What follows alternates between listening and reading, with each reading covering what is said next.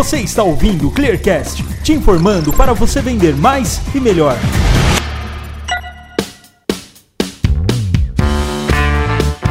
Empreender no e-commerce significa, entre outras coisas, tomar decisões importantes todos os dias, principalmente quando o negócio ainda está em seus primeiros passos. Uma das tarefas mais importantes deste momento é escolher um dentre os vários meios de pagamento disponíveis no mercado.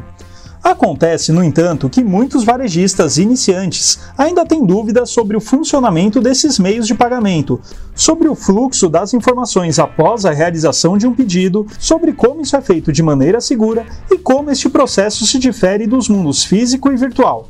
E para tirar essas dúvidas que são bem comuns de quem está começando no e-commerce, eu chamei aqui o meu xará Gustavo Orciolo, consultor de parcerias estratégicas da ClearSale. E aí, Gustavo, tudo bem? Fala Gustavo, tudo bem e você? Tudo ótimo.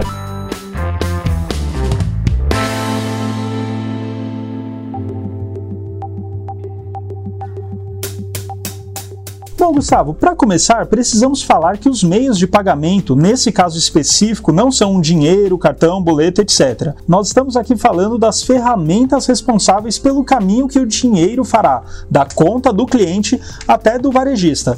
Então, Gustavo, você pode falar basicamente quais são essas ferramentas? Bom, beleza, Gustavo, vamos lá. Eu vou dividir aqui então entre bandeiras, adquirentes, gateways, subadquirentes e antifraude. Então, para começar a explicar até meio que em fluxo, é, vamos falar um pouco sobre as bandeiras, então. A, a bandeira ela serve como uma ponte entre o adquirente e o banco emissor do cartão. Só que ela tem um papel fundamental porque ela também determina as regras do mercado do cartão de crédito. Passando para o próximo, que são os adquirentes, eles são responsáveis por liquidar as transações financeiras dos cartões. Eles também são responsáveis pela comunicação entre os bancos e as bandeiras, além de repassar o valor recebido do consumidor em um prazo determinado em contrato para o lojista. E a cobrança normalmente é uma porcentagem por transação. Bom, e continuando, a gente tem um gateway de pagamento. O, o gateway de pagamento ele tem como papel processar as informações no momento da compra e enviar essas informações para o adquirente. Então, quais são as vantagens de ter um, um gateway de pagamento? Ele serve como se fosse um terminal, onde o lojista ele pode, em um único lugar, integrar com os adquirentes contratados, antifraude e conciliadores além de contar com benefícios de compra com clique, retentativa de compra, entre outras funcionalidades que ajudam na conversão da loja. E a cobrança normalmente ela é realizada em centavos por transação. Passando para o antifraude. O antifraude, é, resumidamente, ele, ele é responsável por analisar as transações e entender se aquela transação é fraudulenta ou não, evitando prejuízo para o lojista. É, esse prejuízo normalmente é chamado é, chargeback ou é, estorno, enfim, algumas pessoas comentam é, dessa maneira. E aí, acho que por que, que eu deixei em ordem? Porque para vocês entenderem melhor como que funciona um subadquirente. Então, o subadquirente ele é ele é dentro de uma única solução, um gateway de pagamento, um, um antifraude e um adquirente. Então, eles são conhecidos por fazerem um full service no meio de pagamento. Bom, para vocês entenderem então melhor, vou dar um exemplo de cada um que eu acabei de comentar. Então, um adquirente ele é uma rede, uma Cielo, um exemplo de bandeira seria a Visa, a Master, é, um gateway de pagamento Mundipag e antifraude ClearSale, é, F-Control, Conduto, enfim. E aí, para explicar melhor os subadquirentes, por isso que eu coloquei nessa ordem, que o subadquirente ele é dentro de uma única solução, um gateway de pagamento, uma conexão com o adquirente e também uma análise de risco, ou seja, seu próprio antifraude. Eles são conhecidos por fazerem um full service do meio de pagamento. Para exemplificar melhor, acho que o mais famoso aí que vocês devem conhecer é o PagSeguro e PayPal, enfim. Olhando assim por cima, provavelmente a pessoa que está começando e-commerce, ela vai olhar para isso e vai ver o subadquirente como uma vantagem, pois ela não precisa ficar indo atrás de diversos fornecedores, vai só através de um. Essa seria a vantagem, o full service desse meio de pagamento. Qual seria a desvantagem de, de contratar um subadquirente ao invés de ir nesses fornecedores separadamente? O subadquirente, por ele ter um full service, ele tem uma análise de risco lá própria, a desvantagem dele é que ele acaba reprovando alguns pedidos bons. Então, quando ele tiver uma suspeita de fraude, ele acaba reprovando. Então, a taxa de aprovação dele é um pouco menor comparada aos especialistas no mercado. E além disso, ele também pode vir a ter taxas maiores sobre parcelamento, taxas maiores sobre adquirência, sobre mesmo a transação realizada ali dentro do e-commerce. Ah, bom, ou seja, então na hora que, o, que a pessoa estiver pensando em abrir seu e-commerce, obviamente ela vai ter que analisar tudo isso e ver se vale a pena realmente subadquirente ou gastar um pouco mais de tempo para ver esses fornecedores de maneira separada, certo? Isso, é. Eu costumo dizer que existe certo ou errado, uhum. e sim aquilo que é melhor para o seu negócio. Por exemplo, se você está começando com e-commerce, talvez faça sentido você começar com subadquirente, porque é uma área nova, você ainda não tem um know-how ali da, do mercado online, então você contrata o full service para ele poder fazer toda a sua cadeia de meio de pagamento. Mas um exemplo, outro exemplo legal que eu acabo, é, acabo comentando é: imagina se você tem uma loja física, ou seja, você tem uma loja lá no centro da cidade, enfim, e você quer migrar a sua loja para o mundo online, ou seja, você quer criar um, um, um e-commerce para você às vezes vale a pena você manter a sua taxa de adquirência, ou seja, você tem uma boa taxa com a rede, você tem uma boa taxa com a Cielo, e aí ao migrar essa taxa para o online, é necessário você contratar outros, outras ferramentas que foram comentadas, ou seja, para fazer sua análise de risco, você precisa de um antifraude especializado, você também precisa contratar um gateway de pagamento para ter uma maior conversão, enfim. Então, é, existem exemplos que são citados no mercado e você, como dono do negócio, precisa entender o que é o melhor para você. Então, os facilitadores, os subadquirentes, eles são bem práticos de contratar. Você com e-mail, com seus dados cadastrais, você acaba vendendo em um dia, mas você também tem essas desvantagens que eu comentei. Já os especialistas, ou seja, você colocar um especialista em cada processo do meio de pagamento, colocar um adquirente, colocar um gateway de pagamento, uma solução antifraude, você vai ter uma máxima de taxa de conversão, você vai ter uma máxima de taxa de aprovação e também você vai ter seus riscos controlados junto com o antifraude especializado.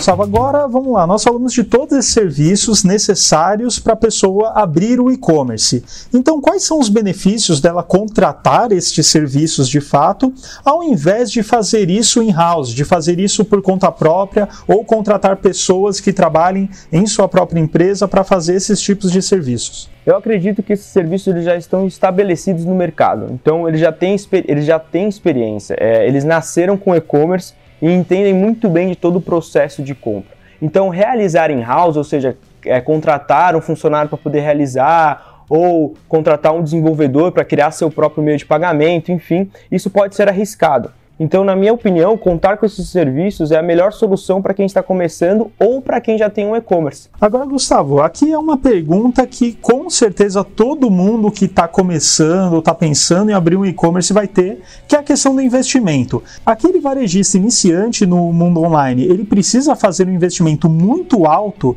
para contratar estes serviços? Não, como a maioria desses serviços eles são cobrados por transação, eles, ou seja, eles só ganham se você ganhar, você não precisa de um investimento alto. É claro que você precisa é, prestar atenção na integração entre eles, se sua plataforma integra com esses meios de pagamento, com essas ferramentas, porque isso já é uma vantagem para você, porque reduz muito o custo.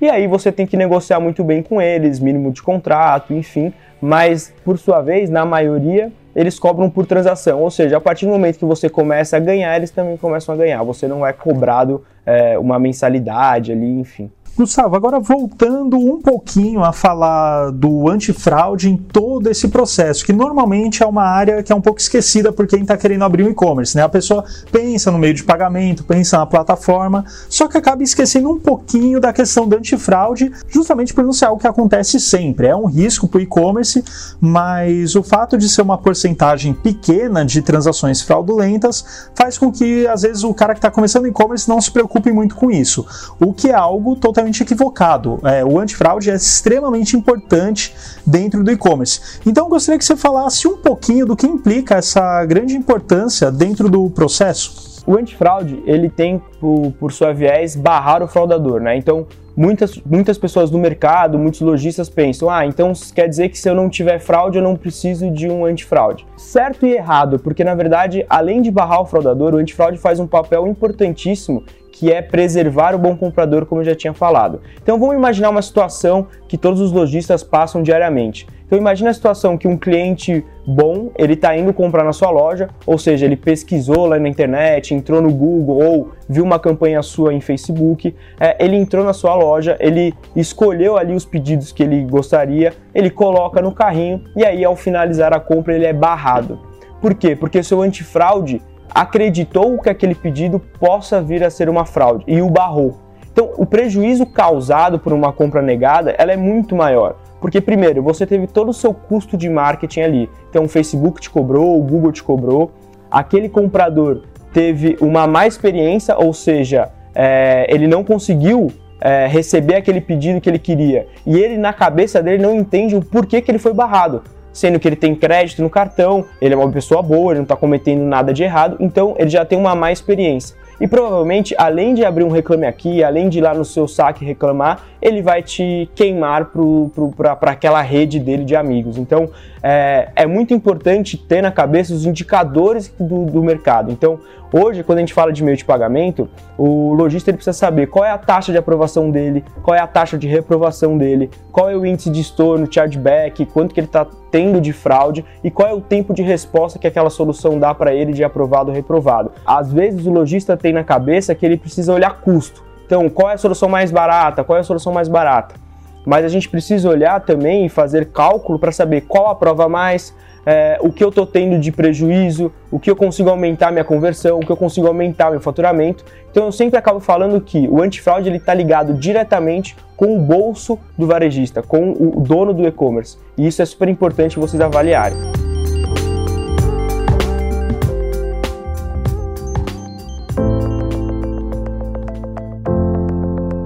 Então, vamos agora falar do outro lado de todo esse processo, que é o lado do consumidor. Nós falamos de tudo que o varejista precisa ter, precisa contratar e como isso reflete na experiência do consumidor lá no final todas essas empresas, todas essas ferramentas, elas se preocupam muito com o processo de compra, sempre melhorar a experiência do consumidor.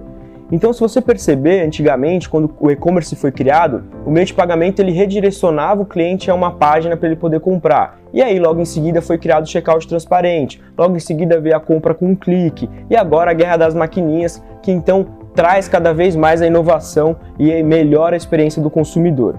Nos eventos que participamos, vemos o futuro do meio de pagamento. Isso é brilhante poder comprar sem ter que ir ao caixa, é, utilizar o QR Code como uma compra. Então isso tudo é maravilhoso para o cliente final. Então essas empresas buscam inovações para que tenha uma melhor experiência de compra. O lojista ele tem que se preocupar em vender mais, em trazer os visitantes para sua loja, em querer a conversão, enquanto isso as ferramentas elas ficam especializadas em ter uma conversão maior, trazer uma melhor experiência de compra para o cliente. Então é por isso que eu vejo é, com muito bons olhos o futuro do meio de pagamento. Pô, legal, Gustavo. Isso está falando só faz a gente corroborar algumas coisas que nós já conversamos antes. Tem um podcast que nós fizemos aqui com o CEO da ClearSale, Pedro Chamuleira, falando da importância da confiança nessa rede do mercado.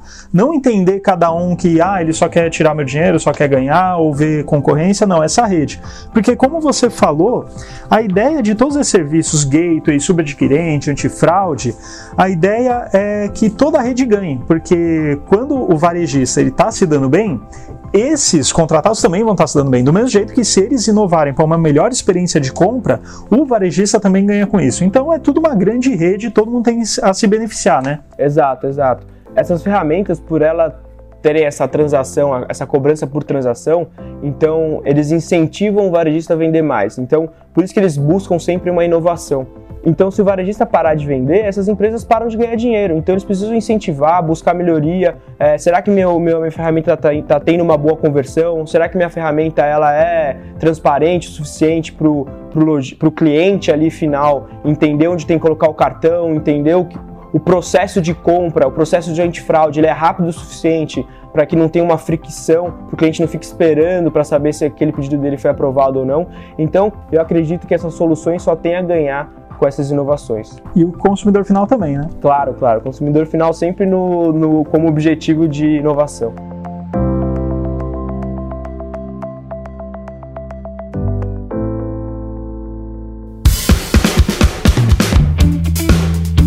Então é isso, pessoal. Muito obrigado por escutar mais essa edição do Clearcast. Não deixe de conferir nossos outros episódios. E para mais informação, visite nossas redes sociais, como YouTube, Facebook, Instagram, LinkedIn. E também, é claro, pode acessar nosso blog br.clear.sale/blog para mais informações. Gustavo, muito obrigado pela sua presença e até a próxima. Eu que agradeço a oportunidade. Valeu, pessoal.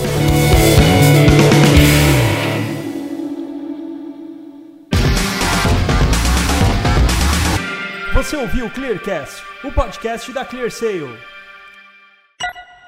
Este podcast foi editado por Gup Comunicação.